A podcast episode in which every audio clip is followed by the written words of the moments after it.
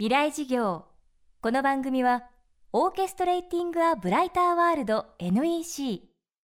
暮らしをもっと楽しく快適に川口義賢がお送りします。未来授業月曜日チャプター未来事業。今週の講師は写真家畠山直也さんです。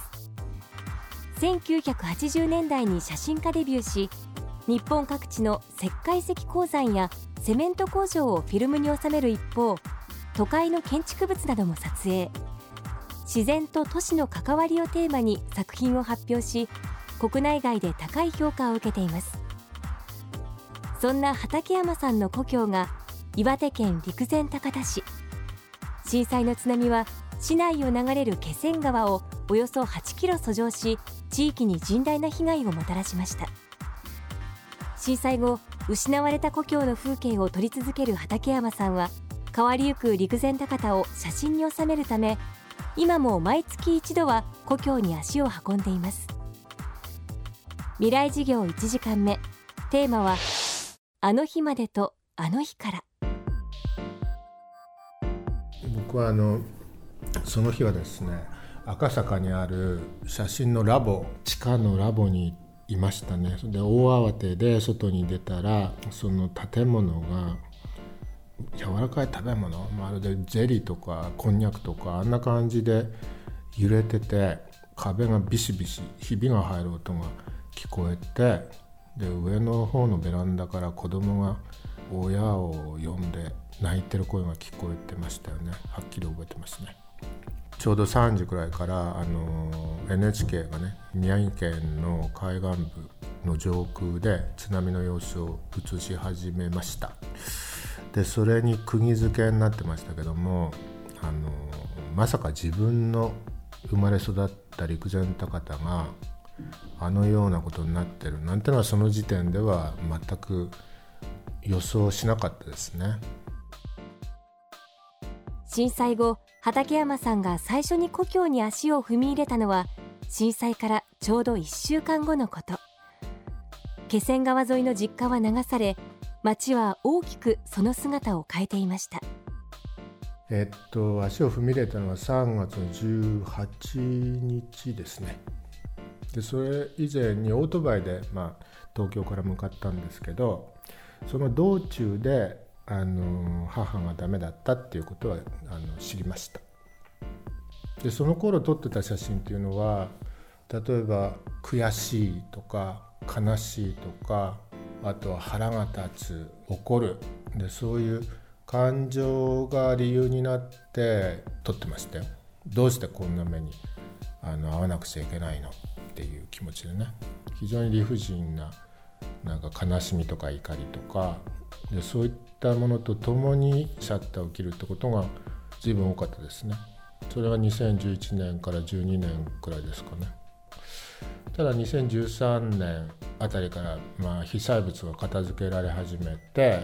それで分別とかもだんだん進んでそれで一方であの新しい宅地ってものを作るために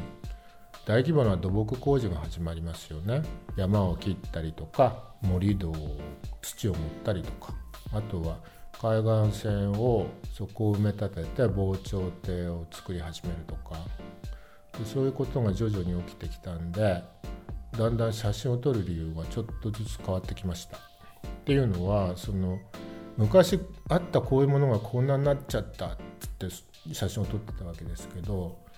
例えば廃墟になった建物っていうのがあってその中に入って写真を撮ったりするとすごく独特な気持ちになりますよね。市役所のフロアに書類がさ床一面に積み重なっていっぺん濡れて乾いて埃っぽくなってる。でそういうもの見るとああと思いますよね。悔しいやら悲しいやら大変だっていうそういう気持ちやら。でもそういうものがなくなってしまう片付けられてしまうそれで、まあ、便利なあの Google Earth 的な視点で新しい道路が引かれて新しい道ができるとかそういうのを見てると記憶とか感情でシャッターを切るっていうのとはもうちょっと別の理由で写真を撮るようになってきますよね。つまり新しい段階に入ってきてるんです。陸前高田は。2014年の頭くらいから。風景の写真を撮るっていう意味においては新しい段階に入ってきてる。未来事業。今週の講師は写真家畠山直也さん。今日はあの日までとあの日からをテーマにお送りしました。畠山さんが震災後の陸前高田を写した写真は写真集気仙川と陸前高田2011から2014にまとめられています。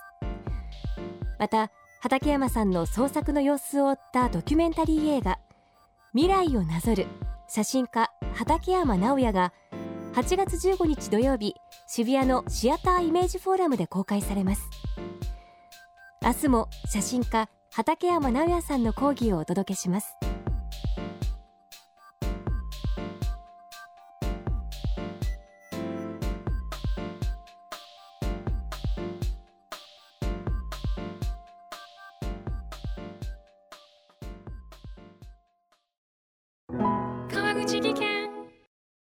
階段での転落。大きな怪我につながるので怖いですよね。足元の見分けにくい階段でもコントラストでくっきり白いスベラーズが登場しました。皆様の暮らしをもっと楽しく快適に。川口技研のスベラーズです。未来事業。この番組はオーケストレーティング・ア・ブライター・ワールド NEC 暮らしをもっと楽しく快適に川口義賢がお送りしました。